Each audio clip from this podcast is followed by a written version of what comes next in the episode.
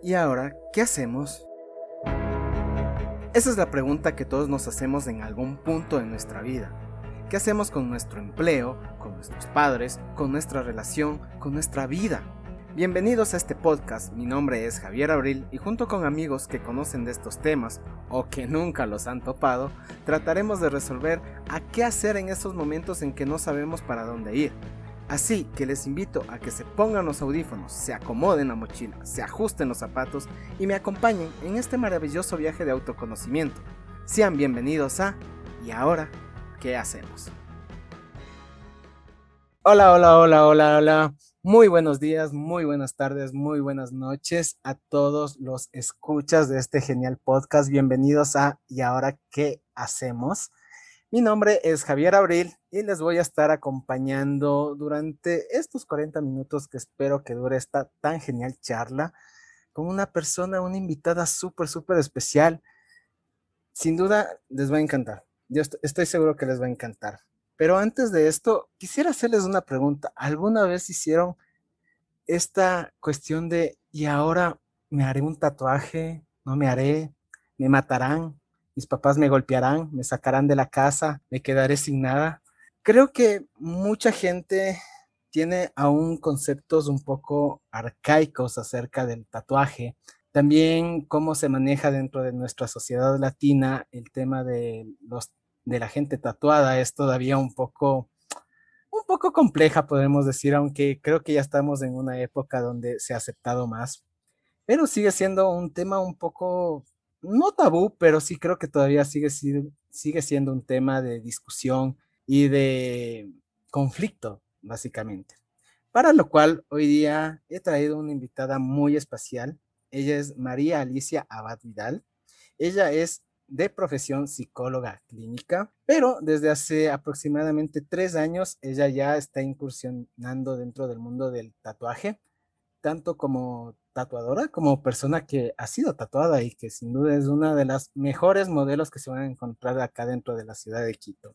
Ella, aparte de eso, también es streaming de videojuegos, así que nos va a dar muchos puntos de vista acerca de todo este mundo tan interesante. Así que, hola Ali, ¿cómo estás? Hola, hola, hola, bienvenidos a este y ahora qué hacemos con el mundo del tatuaje, ¿eh? ¿Qué piensas tú, Javi? Gracias por la invitación. De nada. ¿Y, ahora qué hacemos? Pues nos tatuamos. Esa es, nos tatuamos. Esa es, la, respuesta básica. Pero ¿Tienes bueno, tú vamos. tatuajes? ¿Mande? ¿Sí? ¿Tienes tú tatuajes? Sí, sí, sí. Yo tengo, a ver, tengo uno, dos, tres, cuatro, cinco tatuajes tengo hasta ahorita. Oh, qué cool. ¿Y cuál ha sido ah. tu experiencia? Cuéntanos un poquito para yo saber por dónde ir también. Ah, ya, o sea, a ver, mi experiencia con el tatuaje, al inicio, como todos, creo que fue un poco de miedo, de recelo con, con la familia, con los conocidos, ¿no? Bueno, yo tengo 34 años, entonces, obviamente hace unos 15 años atrás, aunque parezca chistoso, todavía se hablaba, ¿no? De los tatuados que, que pertenecían a pantillas, que cuidado los Latin Claro, y cuidado con llegar con un tatuado a la casa porque eso significa que ya estás en, en un mundo muy extraño y denso los malos pasos, los malos pasos, mijito. Claro, salvémonos de eso. Claro, y, y, uno se santiguaba antes de, de, cualquier cosa, ¿no? Entonces, como que mi primer tatú fue por parte de un amigo que me tatuó. Estuvo fresco, no es un tatú tan bien hecho, digámoslo así, pero, pero tiene un cariño muy especial por, por ser el primero, ¿no? Oh, el primer tatuaje siempre, siempre significa algo. El primer tatuaje siempre tiene algún significado importante. Sí, usualmente. Entonces, desde ahí, como yo siempre digo, el gusto por la tinta ya, ya, se queda, ya, ya es imposible ya no, no querer volver a hacerse otra vez. Sí, a muchos les gusta, les gusta esa sensación como de dolor, tal vez, no sé. Sí, creo que somos masoquistas. Pero bueno, o sea, bueno, les comento, Ali dentro de, de su página de, tatuadora, ella también comparte stories. Historias. Historias. Ah, historias dentro de Instagram. Muy interesantes. A mí, a mí, me llama mucho la atención ver tus historias porque la verdad compartes información súper chévere acerca del tatuaje. Me, me, gustó mucho, por ejemplo, que vi la de la primera mujer tatuada. Cuéntame un poquito de eso. Estuvo súper interesante. Ah, qué chévere que la hayas visto. No, la verdad es que yo creo que para que haya cultura del tatuaje acá en el país que ha sido tan difícil promulgar esta cultura, Primero hay que concientizar un poco al público, ¿no? Hacerles entender de dónde viene esta cultura, no que necesariamente tenemos que pertenecer a alguna pandilla o algo como se cree cotidianamente, sino que, que el arte del tatuaje en sí tiene una historia muy grande de trasfondo de distintas culturas, tiene un baje cultural increíble. De hecho, yo empecé haciendo hand poke por ese motivo, porque antes se tatuaba con púas de cactus, con espinas, con con huesos de pescado, por ejemplo, y la tinta se hacía artesanalmente. Y yo quise intentar esa misma técnica, pero con instrumentos profesionales. Y así profesionalicé mi técnica de handpoke. Ahora ya hago un poco más de máquina, pero en sí la base de las historias es esa, el poder compartir un poco de, de mi experiencia y también un poco de la experiencia que tuvieron nuestros antepasados, tanto en otras culturas como la de aquí del Ecuador. Esa justamente la que tú mencionas era la historia de Maud Wagner, la primera mujer tatuadora en sí. Antes, eh, los, las personas que usaban tatuajes eran considerados fenómenos de circo. Su esposo, eh, también de apellido Wagner, era como la atracción principal. Un hombre, imagínate, súper musculoso, lleno de tatuajes, y la gente pagaba por ir a ver una persona así porque era tan raro que, que hacían negocio de eso. Y bueno, pues después él se dedicaba a tatuar, le tatuó a su esposa y en el proceso le fue enseñando un poco de, de cómo funciona el inyectar la tinta en la piel. Y así fue como de ser un fenómeno de circo, Maud Wagner empezó a ser la primera mujer tatuadora. Ella también hacía handpoke. Ajá, después ya se implementaron como las nuevas técnicas con la máquina. De hecho, se le puede atribuir a Thomas Edison la creación de la máquina moderna de tatuar. Es súper interesante todo eso que la gente no sabe y desconoce. Entonces, a veces como van y se tatúan con el primero que encuentran y les queda un trabajo feo, les queda una mala experiencia y no quieren volver a saber de la tinta, es porque les falta mucha información. Sí, yo creo que eh, lo principal en todo, en general, creo que es la información. Mientras más informados estamos de algún tema, de alguna situación, en cualquier aspecto en realidad de nuestra vida, yo creo que eso nos ayuda primero a, quitar, a quitarnos el miedo, porque el miedo es, es irracional muchas veces el miedo de que, ¿y ahora qué, con qué será esto? ¿Con Sabes que muchos clientes han llegado con ese miedo de las agujas, porque tienen la idea de que la aguja es como cuando te sacan sangre, por ejemplo, que, que llegas a un nivel de la piel en el que te lastima pero en realidad el tatuaje no entra en la piel más que unos 2 o 3 milímetros como mucho. Y a veces me dicen, no, no me das tan fuerte que me vas a traspasar la piel. Pero imagínate cuánto necesitaría yo clavar una aguja para poder traspasar la piel. Llegan con ese imaginario súper extraño también. Claro, es, sí, es que e, es parte de la nota del desconocimiento general del público, ¿no? También yo recuerdo que cuando yo al inicio quería tatuarme, también escuchaba, ¿no? A la gente decir, no, pero es que imagínate, hay gente que, tiene que ponerse anestesia para, para poder ser tatuada y salen llorando y todo eso. sí, bueno, hay zonas, hay zonas que son más sensibles y ahora tenemos unas anestesias súper buenas para poder tatuar si es que eres una persona sensible, tú le avisas a tu tatuador y se puede manejar el tema con total normalidad. Sí, pero una cosa es que ahora ya te lo explican bonito el Claro, y no siempre es necesario, ajá. Ajá, o sea, uno con los amigos que le decían, loco, mira mi tatuaje, y era una cosita enana, y decía, pero lloré, lloré, loco. Ahí, bueno, también puede depender un poco del tatuador, ¿no? Hay tatuadores que sí hacen doler más que otros. Sí, a mí, eh, mi segundo tatuaje sí me tocó una partecita donde creo que le repasó demasiado, sí me dolió. Me dolió, ya, ya. Sí, sí hay partes, hay zonas más sensibles. De hecho, sabes que yo tengo un tatuaje en la cabeza y la gente dice, ¡ah, qué dolor! En el cráneo, en la parte baja del cráneo. Y ese fue el tatuaje que menos me ha dolido en la vida. Al contrario, era como que me hacían piojito y yo me quedé dormida así en la cabeza. Oh, por Dios, ¿en serio? Sí, es súper extraño. También la tolerancia del dolor en cada persona es súper diferente. Lo que a ti te dolió puede que a otro no le hagan ni cosquillas. Sí, en mi caso, por ejemplo, a mí el tema de la línea del mandado de la línea, a mí sí me duele, o sea, la línea me duele bastante. La mayoría de gente dice que no le afecta tanto y que más bien el relleno les afecta, pero para mí el relleno es como que, oh, por Dios, sí, relléname más porque porque no quiero que también es una concepción que se podría tomar como errónea, el creer que la línea o que el relleno, que la una duele más que la otra. Lo que pasa es que se utilizan distintas agujas para realizar tanto línea como para el relleno.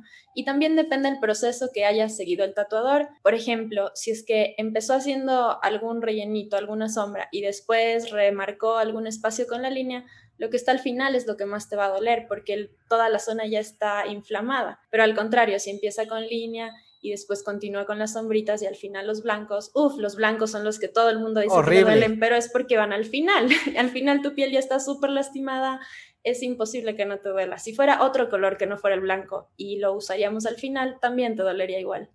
Sí, los blancos odio. Ya cuando veo que sacan la tinta blanca es como que digo, ok, ya falta poco, pero al mismo tiempo. Claro, pero no es por el pigmento en sí ni por la aplicación, es ya porque supongo que se ha trabajado por varios, varias horas, no sé, dependiendo del trabajo, y la piel tiende a inflamarse, ya está resistente, es como ya ni me toquen. Al menos si son piezas súper grandes, Uf, al final los blancos duelen un montón.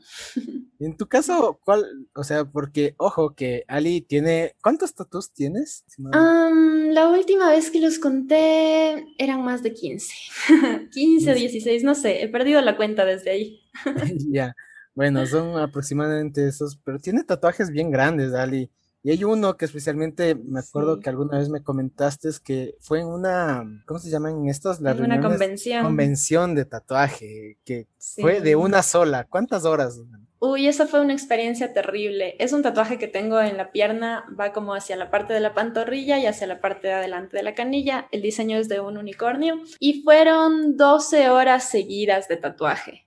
El problema es que justo vino un tatuador que a mí me gustaba su trabajo, un, chico colombiano, y yo le dije, tatúame, y me dijo, chuta, el único espacio que tengo disponible es para la convención y tengo este diseño. Yo le dije, ah, a mí me encantan los unicornios, de una, hagámosle.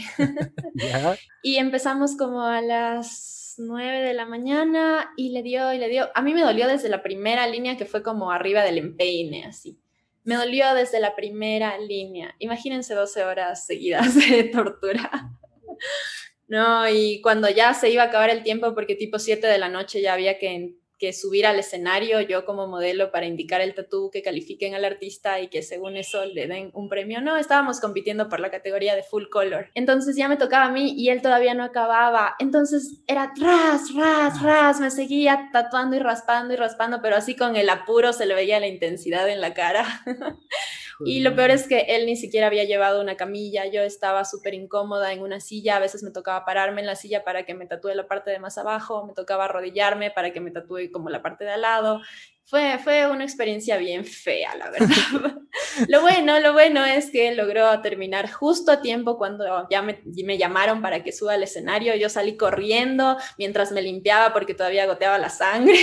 es oh, algo normal que pasa en los tatús. Y me subí al escenario, los jueces calificaron y pues se ganó el segundo lugar al mejor tatuaje de full color de esa noche. ¿En serio? Pues sí, o sea, uy Dios, pero son 12 horas. un besote para mi Leo San Miguel, un gran artista, pero sí me hizo sufrir esa vez.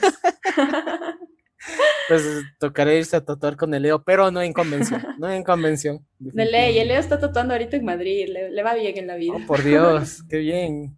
o sea, es que esa, esa, esa, es la historia. También, o sea, justamente que ahorita topamos esto, me gustaría que me des tu opinión acerca de también esta visión, ¿no? Que tiene la, sociedad en general de tatuador, te mueres de hambre. Con el arte en general me parece que es algo así, ser artista, ser fotógrafo, ser bailarín, o sea, cualquier tipo de arte es considerado un lujo. Pero yo estaba analizándole un poco como desde el área psicosocial y creo que estamos, estamos viviendo una, una, crisis fuerte desde hace algunos años acá en Latinoamérica. Y como te decía, el arte es considerado un lujo. Eh, no cualquiera puede pagar por un lujo. No cualquiera puede pagar por un tatuaje que son bien caros, por una pintura bien hecha, por, por, ir a un show, ir al cine, al teatro, a la ópera, no sé, son cosas que cuestan y que no son necesidades básicas. Es por eso que la gente cree que, que porque muchos no pagarían por eso, hay gente que no paga por eso. Pero es al contrario, o sea, el que tiene posibilidades lo hace y también uno como artista tiene que mostrar su trabajo de alguna manera, como venderlo, para, para apuntarle al público que sí lo pueda pagar. Sí, y eso, eso, bueno, ahorita que topas el, tema de la sociedad latinoamericana y mezclándonos un poquito con el arte, también es el tema de que como sociedad no nos, no nos educaron para mirar el arte, o sea, para apreciarlo, digamos. Nos falta mucha cultura del arte, eso es correcto. Ajá, entonces, o sea, si te, si te pones a analizar bien, ¿cuáles son los tatuajes más famosos que hay acá en, por lo menos acá en Ecuador que yo he visto? ¿Son los religiosos?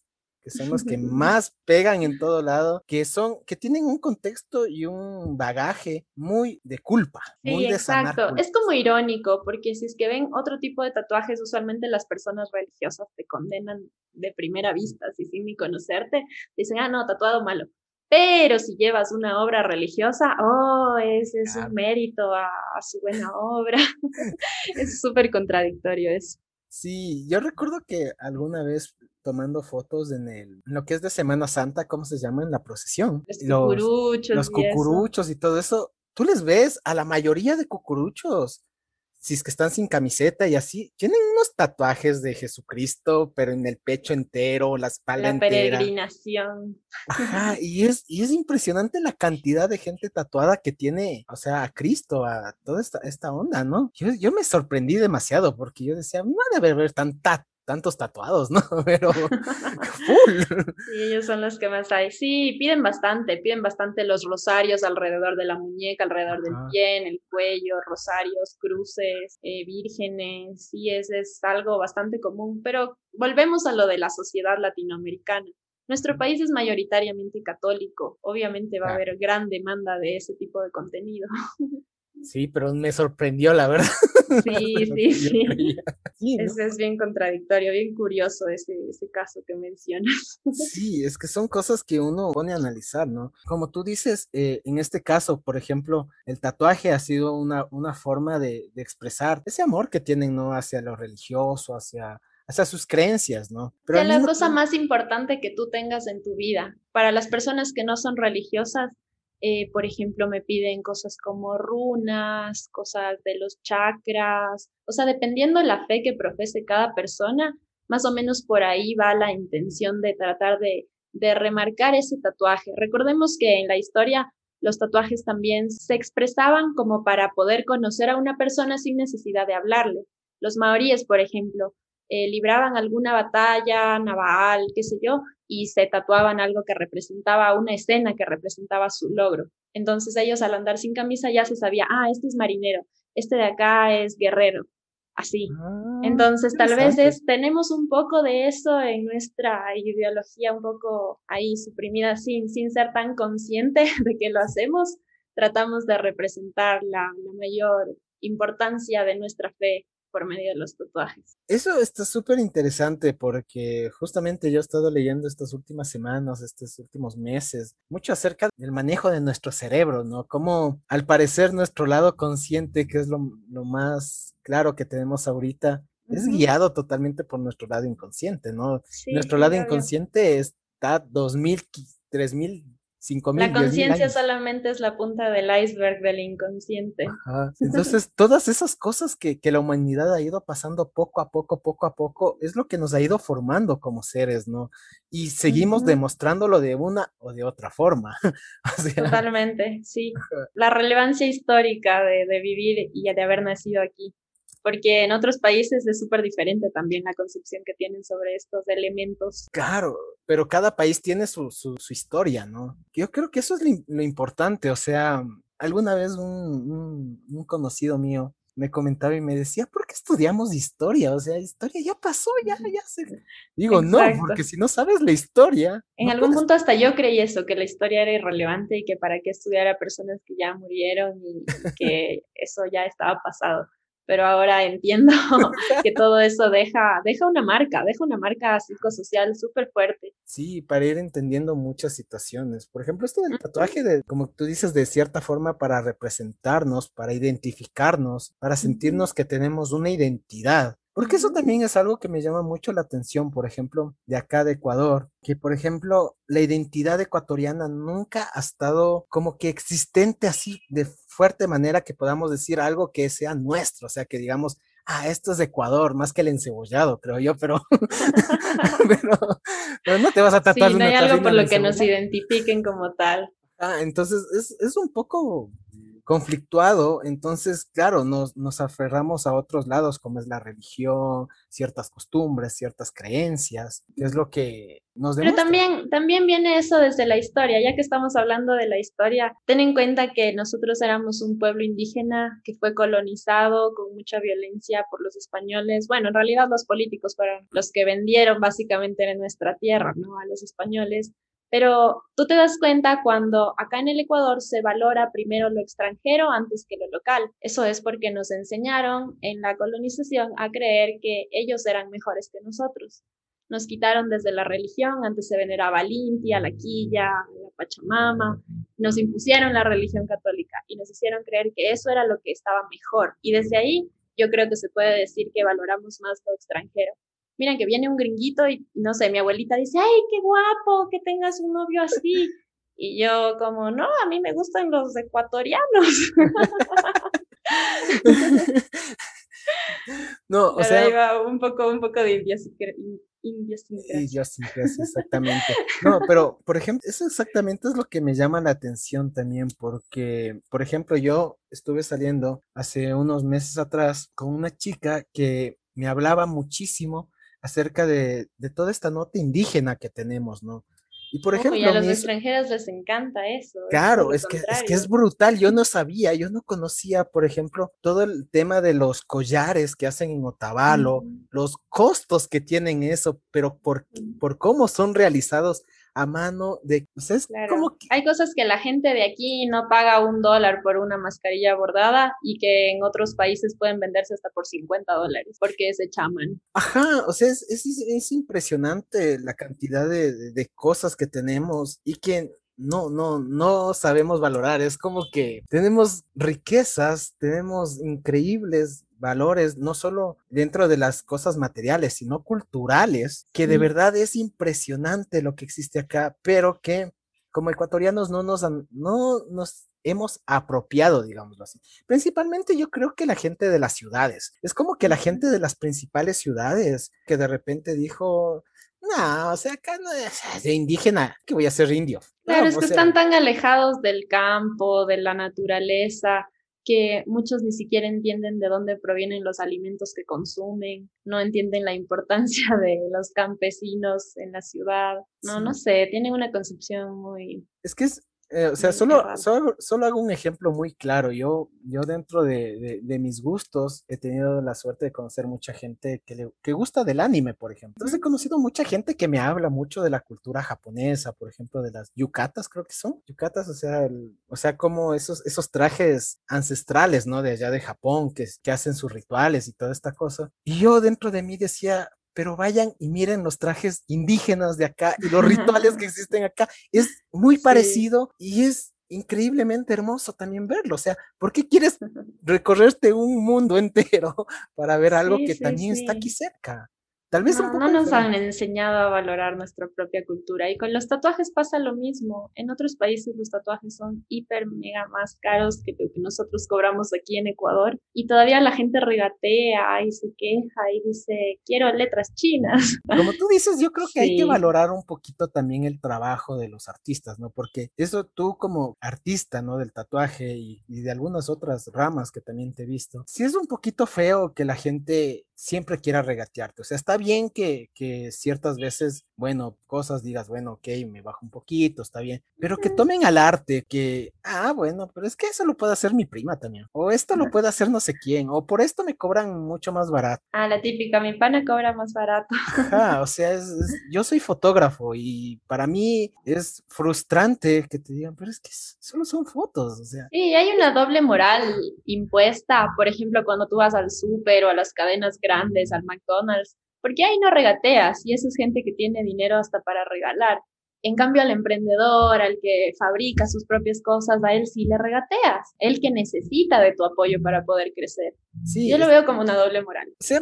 Yo más que doble moral lo que veo es que nos hemos dividido en dos partes, entre lo formal y lo informal. Si no estás dentro de lo formal, o sea, si es que tú estás iniciando y, y, muestras tus cosas y todo así, es como lo informal, porque desde niño te enseñaron a que si vas al mercado vas a regatear, pero si vas al supermercado tienes que pagar lo que te dice. la cultura. Ajá, entonces, sí es una doble moral, pero al mismo tiempo es una doble moral. Es una falta de conciencia. Ajá. Como que la gente lo hace porque así le dijeron que tenía que ser y no se cuestionan el por qué lo están haciendo. Exactamente, y por eso estamos en ¿y ahora qué hacemos? Porque venimos a cuestionarnos. Perfecto, me encanta, me ah. encanta. Yo creo que podemos salir de la ignorancia cuestionando, cuestionando todo lo que nos han enseñado. Y eso nos, nos va a enriquecer como personas. Seguro que sí.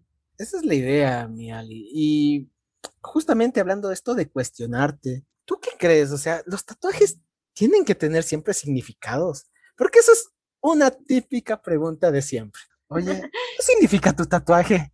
¿Te respondo como tatuadora o como psicóloga? Las dos cosas, las dos cosas. El público pide las dos Como tatuadora te puedo decir que, que no necesariamente, que te puedes tatuar lo que quieras y lo que te haga feliz y punto. Si te gusta la empanada, tatúate una empanada, listo, eso te hace feliz. La cabina de encebollado. Ajá, exacto, está bien, no tiene por qué estar mal tatuarte algo que a ti te gusta. Pero desde la psicología te podría decir que inconscientemente de lo que estábamos hablando, todo lo que tú decidas marcar en el cuerpo va a tener un significado. Por más que tú no te des cuenta al, al inicio, tal vez dices, ah, lo hice porque solamente quería hacerme una línea en el dedo. Después terminas dándote cuenta de que tal vez lo hiciste en un momento que necesitabas sentir algo. No sé, hay, hay mucha gente que llega en etapas de transición acá a tatuarse y dice, ya hazme lo que sea, pero necesito sentir algo, necesito sentirme vivo. No me importa que no signifique nada el tatuaje, pero en realidad sí significa, significa que necesitabas un estímulo para regresar a ti mismo, a volver a, a tus raíces, a encontrarte a ti mismo, puede ser. Y bueno, eso depende del caso por caso, ¿no? Para todas las personas no va a ser igual la experiencia pero siempre va a haber algo en el hecho de lastimar el cuerpo que va a trascender un poco a la conciencia. Oye, qué interesante, eso no me había puesto a pensar. claro, no. Por eso yo te dije, ¿cómo quieres que te responda? ¿La fácil o la compleja? Pero qué interesante, o sea, imagínate que, que, cada acción que nosotros decimos, incluso de forma consciente, que decimos, no, es que a mí me gusta Deadpool, ya, te trataste Deadpool, pero pero ¿qué hay en eso que te causó una identificación? Algo que removió y dijo, esto es para mí. Claro, si te pones a pensar un poquito, tal vez en la etapa donde estabas o el ambiente donde te desarrollabas y por qué justo en esa época querías eso. O sea, wow. Y mucha gente se arrepiente de sus tatuajes que se hizo en la juventud, por ejemplo. Ah, les, les cubren, les borran, porque simplemente ya no son la persona que eran en el momento que se hicieron ese tatuaje. Siempre cambiamos. Claro, la persona nunca va a ser igual en cada etapa de su vida. Y eso está súper chévere, o sea, bueno, ya, ya sabemos que los tatuajes de alguna forma siempre van a significar algo, ¿no? O sea, siempre nos van a trascender algo. Pero como te comentaba, ¿no? O sea, alguien dice, oye, yo me quiero tatuar Deadpool porque me gusta Deadpool. Sí me he dado cuenta de la importancia y relevancia que ha tenido la cultura pop en los tatuajes en los últimos años. O sea... Sí, es increíble. Al menos nosotros que nos gusta esa onda del anime, de los videojuegos, las películas. Yo creo que también es porque nacimos con esa cultura. Y por ejemplo, yo desde chiquita crecí así con Pokémon y ahora me encanta hacer tatuajes de Pokémon, como transmitir un poco de, de, mi infancia. y pues espero también que la gente se identifica con eso, pues por eso deciden hacerse un tipo de tatuaje de la cultura pop. sí, o sea, eso, eso es impresionante. O sea, antes, ¿no? El típico tatuaje que te mostraban por ahí era la calavera la calavera era infaltable en cualquier lado. El corazón que dice mom. De ley. O el, infinito. Con la palabra Jesucristo ahí. oh my God, no. De Dios para Dios. Claro, eran tatuajes que, infaltables en cualquier lado, o sea, creo que Claro, lo que pasa es que antes también estaban limitadas las técnicas de ilustración. En los estilos de tatuajes hay el tradicional, el tradicional solamente ocupa colores planos, diseños como ya preestablecidos. Los primeros primerísimos tatuajes que habían eran como la florcita con los petalitos rojos, así súper plana y tratando de darle volumen, porque así fue como se ingeniaron los primeros tatuadores para poder mejorar las técnicas. Y con el avance de la tecnología también yo creo que se nos ha permitido ir mejorando, creando nuevos estilos, pudiendo hacer hasta realismos, hiperrealismo, algunos artistas que son súper locos. Entonces, en la cultura pop, ¿por qué no se va a poder hacer un relleno sólido, amarillo, con cuernitos que va a ser el Pikachu, así? Y todo con, con, la tecnología ha ido avanzando y también un poco la cultura, ¿no? Según la ilustración ha ido avanzando, también ha ido avanzando las técnicas, ¿no? Y variando las técnicas del tatuaje, ¿no? También sí, porque no es lo mismo dibujar algo en papel que pasarlo a la piel, es súper diferente. Claro que hay que tener nociones básicas de dibujo y de ilustración para poder tatuar, pero pasarlo a la piel es otra cosa diferente. Incluso con las máquinas, antes usaban máquinas de bobinas, ahora ya hay las rotativas, que es un poco más fácil, hay incluso las pen, unas máquinas nuevitas que han salido que son como un lápiz ya súper livianitas. En cambio, antes tocaba acomodarse desde el peso de la máquina, las bobinas son súper pesadas y llevan eh, como ensamblados algunos instrumentos de hierro y magnetos, entonces son pesados y dibujar con eso es muy difícil. También a eso me refiero con que la tecnología avanza y los diseños tal vez se pueden ir modificando un poco para facilitar la vida del artista. Claro, o sea, me imagino, y yo me acuerdo que la primera vez que me tatuaron era, era viendo esa máquina de bobina y cómo vibraba. Y suena como dentista. y uno así, eso me vas a hacer, no. claro, ya vienes con el trauma del dentista y dices, no, me va a sacar la madre con eso. claro. Hay que acostumbrarse nada más. Como cada técnica, nuevas cosas que van saliendo en el tatuaje, se hace de distintas, por distintas cuestiones, ¿no? Desde, como tú dices, avanzar la tecnología, las nuevas formas de ilustración, las nuevas tendencias de ilustración, que me imagino que también, yo por ejemplo... Claro, incluso los gráficos de videojuegos, tú te puedes dar cuenta cómo eran antes, cómo han avanzado, y así mismo con el tatuaje, si alguien quiere tatuarse algo en 8 bits, o que alguien quiera como algo más realista, por decirlo así, en cuestión de lo, de lo que la animación permita. Sí, yo por ejemplo en mi caso, yo tengo un tatuaje que todavía está en este que deseo realizarme, pero que antes estoy buscando un artista que me haga un estilo muy cubista, muy también al estilo Guayasamín, por ejemplo, o sea. Oh, qué chévere. ¿Ya? Más bien lo que yo te recomendaría es evaluar los trabajos realizados de los tatuadores. Hay muchos tatuadores que trabajan ya en ese estilo y ya han desarrollado su técnica en función de la acuarela o de este efecto más o menos como el óleo. Hay otros artistas que se especializan solamente en grises, otras solo en, en tradicional japonés, por ejemplo. Entonces siempre es súper importante conocer al artista que te va a realizar ese trabajo. Muchos artistas no hacen ilustraciones que no sean de ellos mismos. Por eso te digo, tal vez si es que tú llevas una ilustración que haya, que haya hecho un pintor a un tatuador, mm, no va a tener el mismo efecto porque probablemente el tatuador no cacha cómo fue construida esa obra para pintura. Eh, más bien, lo recomendable es como hacerlo en función de tu propia anatomía, pensado en la zona en donde te lo vas a hacer y cómo fluye mejor el diseño en función de tus músculos y de cómo se mueve tu cuerpo. Qué interesante, o sea, o sea, mejor dicho, la recomendación general es búscate un tatuador que vaya de acuerdo a lo que tú quieres, o sea. Exacto, y evalúa, pide portafolios, no tengas miedo en pedir fotos de sus trabajos cicatrizados porque la cicatrización es otra cosa en donde pueden haber muchas fallas. Ya. Y, siempre, siempre, siempre estudia a tu tatuador antes de decirle lo que quiera que te tatúes. Por ejemplo, yo hago hand poke y a veces viene gente que me dice, no sé, amigos del colegio o amigos de mis amigos de la escuela, así, ah, me dijeron que tú haces tatuajes, quiero esto, y me mandan la foto del, del hijo que quieren en realismo. Ah, y yo, chuta, ¿cómo le digo que yo no hago ese estilo? Porque por plata muchos artistas irresponsablemente probablemente te digan, sí, presta, yo te hago, con tal de que me paguen todo bien. Pero ahí está la, la concientización a la que yo me refería de que el cliente sepa qué trabajo va a recibir de su artista. Si es que tú ya sabes cómo trabaja, si tú ya has visto los trabajos y te gusta el estilo que tu artista maneja, pues hágale sin miedo y con fe.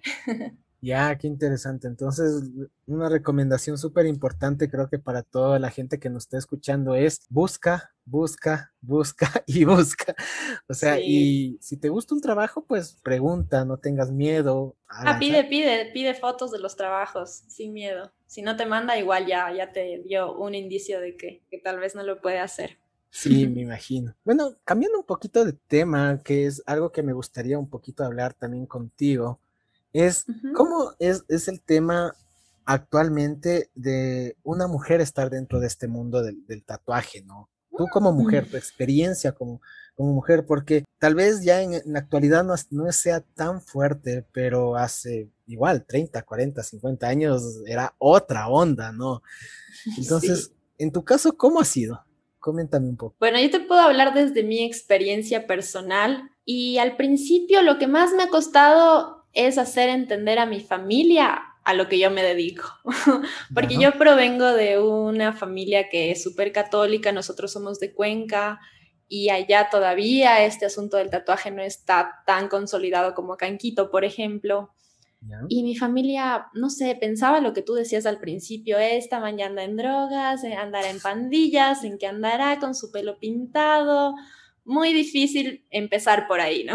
Como una familia que no, no apoya ni entiende ni comprende, porque ahí yo me di cuenta justamente esto de la ignorancia que existe respecto al arte. Yo me he dedicado, si esas historias que subo para que la gente conozca un poco más de la cultura del arte, yo me he dedicado en diapositivas a mandárselas a mi familia para que entiendan que va más allá de pertenecer a una familia o tatuajes de, hay, de tatuajes de cárceles o cosas que ellos tienen ya como instauradas en su cabeza, no lo sé.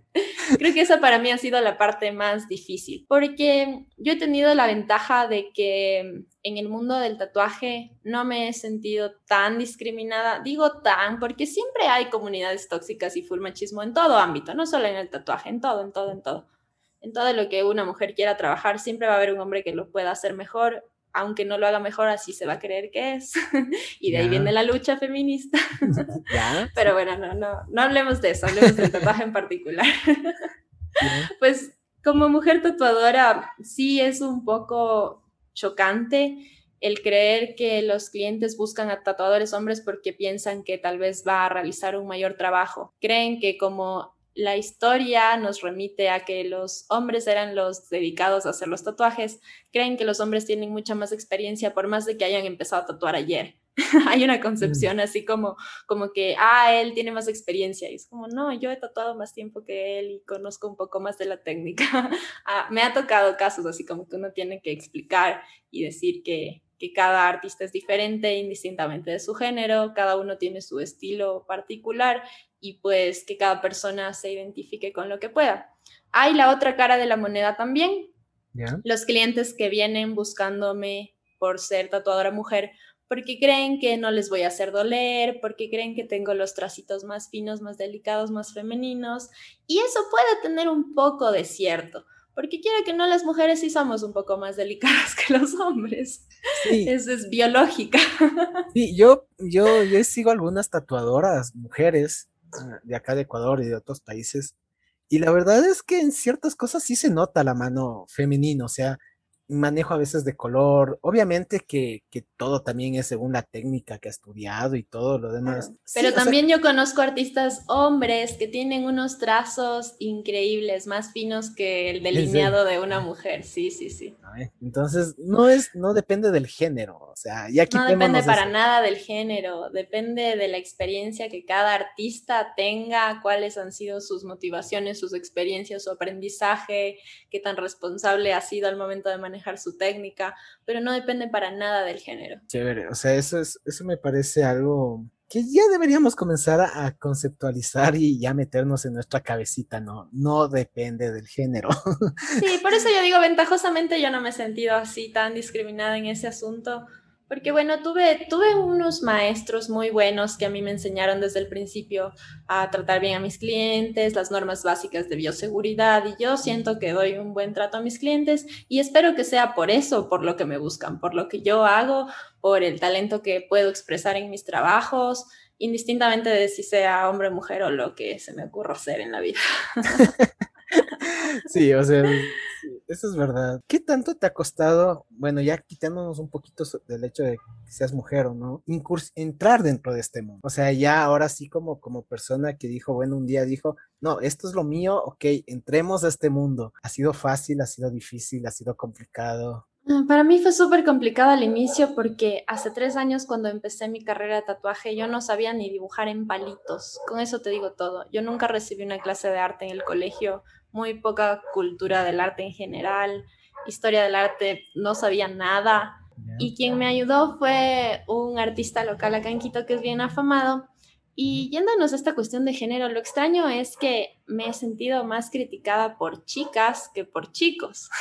más bien al contrario, como que los chicos tatuadores me han ayudado un montón, me comparten sus técnicas, me han enseñado, pero sí he sentido un poquito como de egoísmo, no sé si decirlo así, por parte de las chicas. Como que las chicas dicen, no, ella viene a robarme mercado o algo así, y hay un poco más de competitividad por ese lado. Yo trato como de también romper un poco con eso y, no hablar de nadie, sea chico o chica igual, como más bien como enfocarme en los trabajos por artista, no por género. Pero así como mujer en realidad no me ha costado tanto esta parte del dibujo que te contaba, pues pasé un año y medio sin tocar piel, solamente aprendiendo a dibujar, aprendiendo técnicas de ilustración, historia del arte, aprendiendo eh, artistas, conociendo, uf, un montón de cosas que, que, uno cree que solamente va y copia la plantilla y tatúa y no es así. Uno tiene que aprender de, desde los tipos de piel, tuve que aprender de dermatología, de bioseguridad, de materiales, de tipos de agujas, porque hay, hay un montón de posibilidades. Y pues la teoría en, en, relación a la práctica sí ha sido como lo más fácil. a pesar de que la teoría me costó un montón, yo soy buena aprendiendo cosas, entonces en esa parte me demoré un año y medio, pero ahí fue cuando yo dije, ya, ahora sí estoy lista para tatuar. Y pasó algo en el estudio que yo trabajaba, pues no tuve la oportunidad de hacer mi primer tatuaje ahí. Cuando ya me tocaba, ya estaba cronometrado, estaba planificado en la agenda, chuta, yo ya emocionada por hacer mi primer tatuaje y justo pasó algo, el estudio tuvo que cerrar y no pude hacerlo. Entonces yo estaba súper frustrada, como que ya quería tatuar y aparte ya no contaba con, con, las personas que me enseñaban, que me podían supervisar. Y ahí fue cuando yo decidí aprender a hacer handbook, porque yo pensé, me acordé de la historia y dije, bueno, las personas antes lo hacían. Con, con instrumentos rústicos. Yo ya tengo los materiales profesionales lo que no me atrevía todavía era usar una máquina. La verdad es que me daba muchísimo miedo tatuar con máquina. me, daba full miedo al inicio. Entonces yo dije, primero voy a entender cómo funcionan las agujas. Y empecé a picarme a mí misma. Ponía tinta y me picaba a mí misma. Y así fue como puse un poco de, de práctica en la teoría que ya tenía en la cabeza y me hice mi primer handbook en el pie. Me tardé como unas cuatro horas en un árbol chiquitito de unos cuatro centímetros. y, y, cuando lo acabé fue como, wow, me hice mi primer tatuaje y entendí cómo inyectar la tinta en la piel. Y después era, ah, se me va a borrar si es que no, no inyecté bien, se me va a infectar si hice algo mal. Y no, por suerte todo salió perfecto. Eso ya me dio como la confianza de poder empezar a hacer handbook. Y con esa experiencia que ya tuve en mí misma, ya les dije a mis amigos, a ver, vengan, el que quiera, cuando aprenda a tatuar le hago el cover, si me sale mal, no importa. y esas benditas almas de Dios me ayudaron a, practicar con su buena voluntad.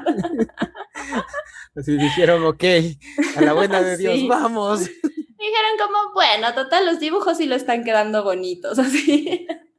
Y claro, yo estaba decidida a aprender a tatuar con máquina, pero como no tuve la oportunidad en esa época, ya mi salida, mi escape fue aprender a hacer handbook y bueno, fue por eso que me especialicé primero en handbook, como una técnica súper ancestral y hermosa. Es, es más como un ritual, verás. Es como un ritual en el que una persona puede llegar con el peor ánimo del mundo y el dolor renueva, el dolor limpia, la sangre como que se mueve.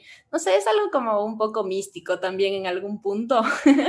y eso, eso lo digo porque leyendo, leyendo las historias de los pueblos en los que lo, lo practican, incluso se hacían tatuajes handbook en zonas en donde, en donde habían problemas orgánicos.